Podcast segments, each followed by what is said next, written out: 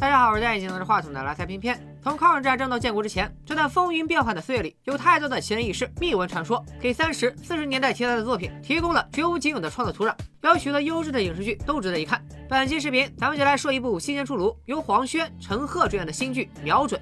当我写稿子的时候，这剧已经播出了十几集。如果从头细细讲一遍剧情，进度条至少要两小时打底，我倒是干得起，就怕大家走不住。所以今天咱们就换一种形式，从人设、剧情、细节三方面聊一聊这部《瞄准》，大家看完自己决定要不要追剧。本剧的背景设定在一九四九年春天，国共两党存在许多历史遗留问题，前线真有开战的可能。剧中各方势力盘根错节，稍有不慎，观众就会发出他是谁，他又是谁，他是敌是友的疑问。因此，开始正题之前，我先带大家了解一下瞄准的人物关系，以及这部剧大致讲了个什么样的故事。黄轩饰演的苏文谦，代号木鱼；陈赫饰演的池铁城，代号水母。二人在抗日战争胜利前，曾是一对配合默契的杀手搭档，专门负责刺杀日军倭寇、探听情报。瞄准这个剧名，也就是从苏文谦和池铁城都是狙击高手而来。抗日战争结束后，内战爆发，池铁城欺骗苏文谦去执行一场暗杀任务，苏文谦在不知情的情况下误杀了他的救命恩人——共产党地下特工周巡。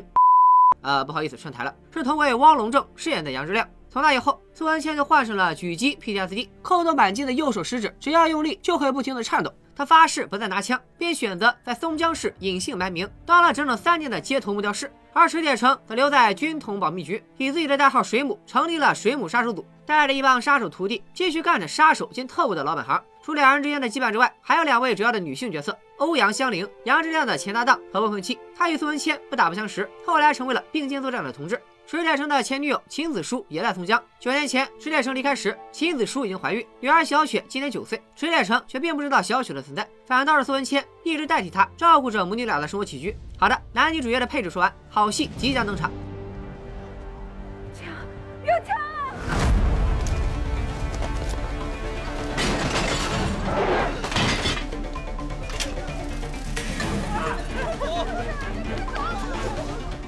水母杀手组的一名特务在码头执行任务时被共产党埋伏，慌乱中他挟持了一个小男孩作为人质。水母组其他成员就在附近，任务失败，他们就得杀掉特务灭口。苏文谦也在码头摆摊，他知道杀手要狙击特务必然会伤到小男孩，情急之下，苏文谦出手相助，也暴露了他同着杀手木鱼的身份，并被松江市警察局专案组组长曹必达当成水母组的同伙抓进了警察局。苏文谦好不容易自证清白以后，又因他了解池铁城以及水母组的行事规矩，而被专案组特邀成为了顾问。专案组为保障苏文谦的安全，对外宣称他意外去世。苏文谦也同意协助公安局阻止水母组在松江市的暗杀任务。故事就由此围绕着苏文谦和池铁城，围绕着共产党松江警局专案组和国民党保密局水母杀手组，以一场暗杀行动为中心，徐徐展开。前情提要就这么多，接下来就聊聊瞄准中的两大男主。不得不说，本剧中的两位杀手人设都很别致。黄轩饰演的苏文谦自身就是一个矛盾的结合体，他是顶级杀手，却又不想卷入纷争，又有一身无处安放的本领，却真想保护秦子书和小雪。只不过历史的车轮滚滚向前，像他这样的高人，注定无法过上平静的生活。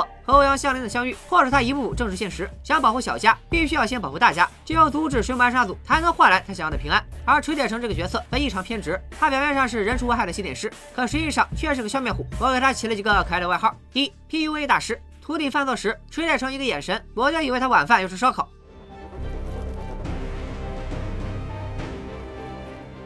惩罚结束，他温柔的安抚：好了，跟着我时间不长，就不用重罚了。谢谢师傅。各位动动手指，把职场 PUA 打在屏幕上。二杀人机器。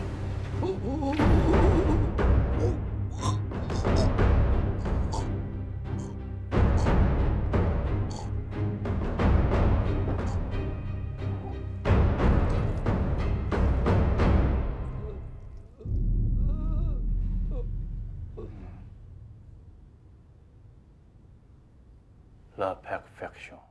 三自恋控制狂。苏文谦他只有跟我在一起，才能体现出他的价值。放屁！没想到吧？真爱在这里出现了。不过要塑造复杂的人物，可不是几句台词说说而已。就像剧中人人都说苏文谦厉害，可他到底有多厉害呢？第一幕令我印象深刻的就是苏文谦警局逃脱，他先解开手铐打晕女主，再利用门外的警察们替他拉开窗户上的围栏。这波操作可谓一气呵成。你跟他解开，其他人都追。是。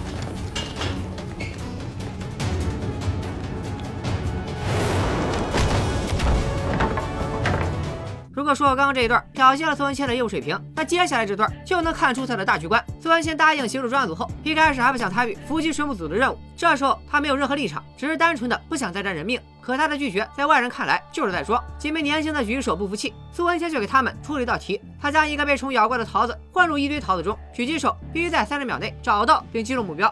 二十九，二十八，二十七，别开枪！时间到。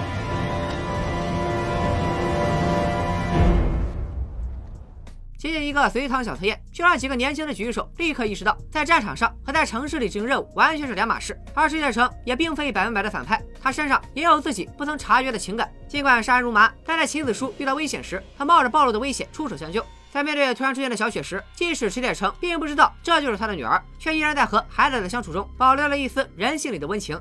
以后我来保护你，好？你保护我，嗯嗯，我保护你。睡吧？除人物之外，瞄准中机场大规模的城市狙击战，也能看出导演花了大功夫斟酌。本身谍战剧由于年代限制，很难构思出非常精彩的大场面，可瞄准在有限的布景中，也制造出了紧张刺激的枪战氛围。比如水母组和专案组在火车站对弈，水母组要执行暗杀行动，而专案组要阻止水母组，也就是反暗杀。双方在事前就有多方部署，用心策划，可到子弹上膛前一秒，计划却永远赶不上变化。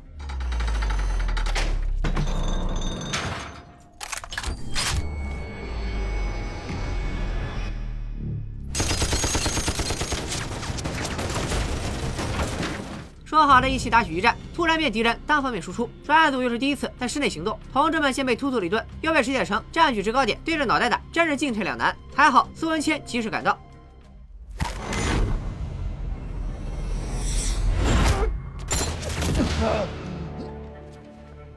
这一次专案组出大问题，水母组也没能完成暗杀任务。苏文谦经过一系列事故以及内心的挣扎，最终决定同意专案组的邀约，成为了公安局反暗杀专案组的教官。经过一番训练后，就要迎来第二场更激烈，但也更加艰难的对决。石铁城手段高明，又和苏文谦的关系亦敌亦友，他在决策前最先考虑的就是苏文谦到底是死是活，所以他打算一边解决暗杀对象，一边引苏文谦出现。石铁城假装转移暗杀目标，使了一招调虎离山，趁专案组组长信以为真，将全部警力用去保护别人。另一边，水母杀手组早就埋伏妥当，真正的暗杀目标却浑然不知，妥妥的瓮中捉鳖。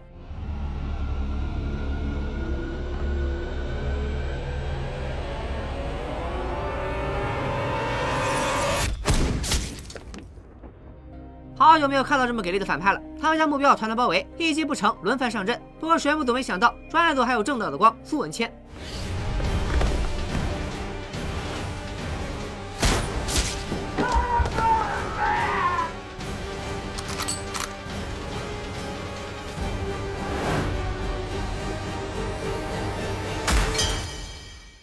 这场暗杀戏铺陈的非常到位，在巧合与设计之中，既让苏文谦和石铁城正面较量，又彻底落实了苏文谦加入共产党的想法。到此时为止，瞄准刚刚播出十六集，还有许多谜团没有揭开。而除了惊心动魄的剧情之外，本剧还有许多和年代相关的细节，增添了许多以往谍战剧所不具备的观看趣味。比如新中国成立前，国民党政府货币政策崩盘，导致严重的通货膨胀，剧中苏文谦想给小雪买个蛋糕，都要先去取钱。十二万二，十二万三，加上您之前的定金，正好二十万。